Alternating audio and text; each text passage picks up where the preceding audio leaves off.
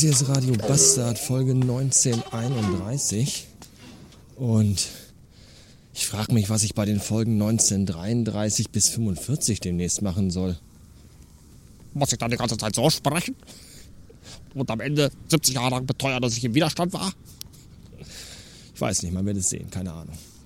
Bin jetzt auf dem Weg zur Post, um noch mein Päckchen abzuholen, in dem sich die Plastikbonse von Lego befindet, denn der liebe Paketbote war leider nicht in der Lage zu klingeln, obwohl ja alle ununterbrochen zu Hause sind. Weißt du, da ist man, aber sonst ist man jeden Tag arbeiten. Jetzt ist man mal zu Hause, weil Corona ist und dann klingeln die einfach nicht. Wir haben sie heute nicht angetroffen. Ja, vormittags sind Menschen auch arbeitend. Ja, aber jetzt ist Corona. Da kann man nicht sagen, ach komm, ich klingel nicht, ist eh keiner da. Da sind alle zu Hause. Da kann man auch mal. Ach, echt, Menschen. Alle in einen Sack und gegentreten. Triffst immer den richtigen. Fieser, fieser Sprühregen. Heftiger Wind von der Seite. Und es ist einfach arschkalt. Ein Wetter, bei dem eigentlich jeder sagen würde, leck mich am Arsch. Heute gehe ich definitiv nicht vor die Tür. Und was mache ich?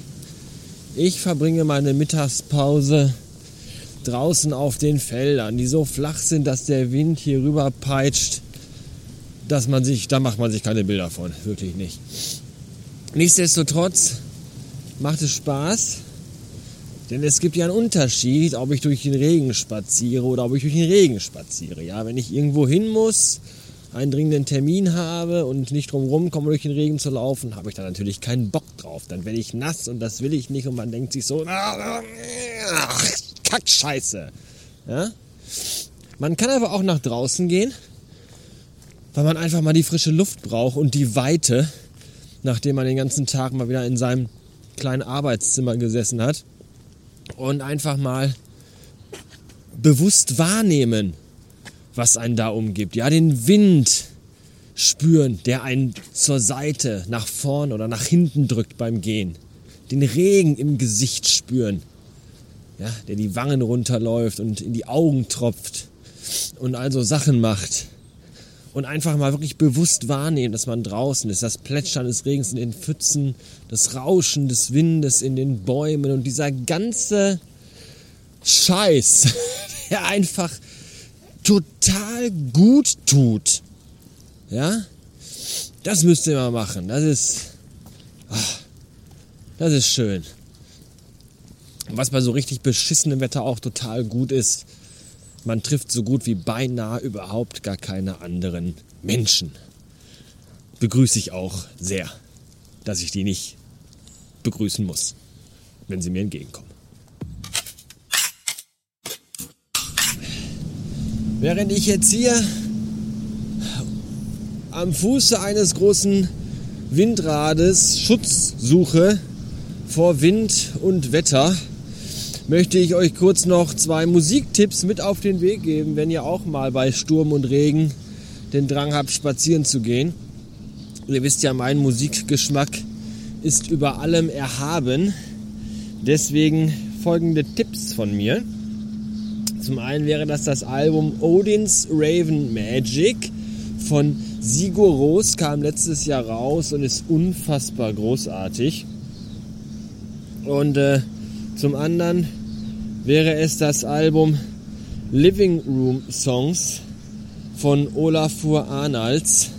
Das habe ich übrigens auch noch als Vinyl zu Hause. Und auch ein ganz, ganz tolles Stück Musik. Eigentlich, wie der Name schon sagt, dafür geplant, dass man es zu Hause im Wohnzimmer hört. Aufgrund der Arrangements darin eignet es sich aber auch sehr gut bei triefendem Regen und wie sagt man denn? Äh, äh, ja, also wenn es halt so diese und diesig ist und all das und windig und nass und kalt und grau, man eigentlich überlegt, soll ich jetzt spazieren gehen oder mich einfach am Dachbalken aufhängen. Dafür ist diese Musik perfekt geeignet. Und äh, das wollte ich euch noch mit auf den Weg geben. Ja. So, jetzt äh, gehe ich mal weiter. Bis später. Ach so, ich wollte noch ein Foto vom Windrad machen glaubt einem ja sonst wieder keiner, dass man hier war. Wir machen auch ein Selfie Mit Windrad im Hintergrund.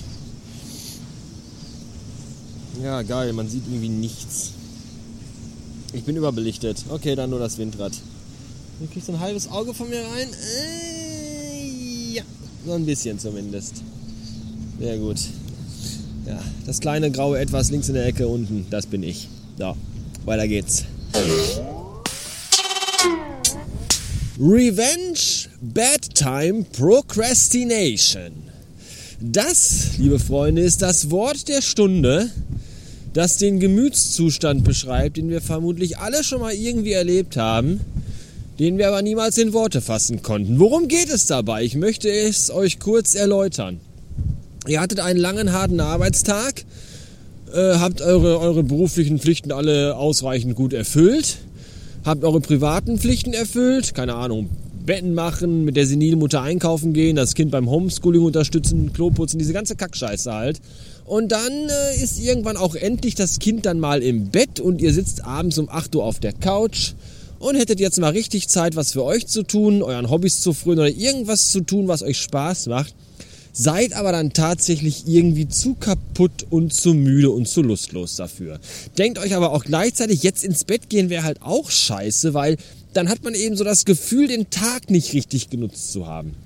Und deswegen sitzt man dann einfach auf der Couch und macht irgendwelchen sinnlosen Scheiß. Beispielsweise Instagram-Stories gucken oder die Twitter-Timeline der letzten zwölf Stunden nachlesen. Das macht man dann bis nachts um eins und dann geht man frustriert und müde ins Bett und steht am nächsten Morgen genauso frustriert und müde auf.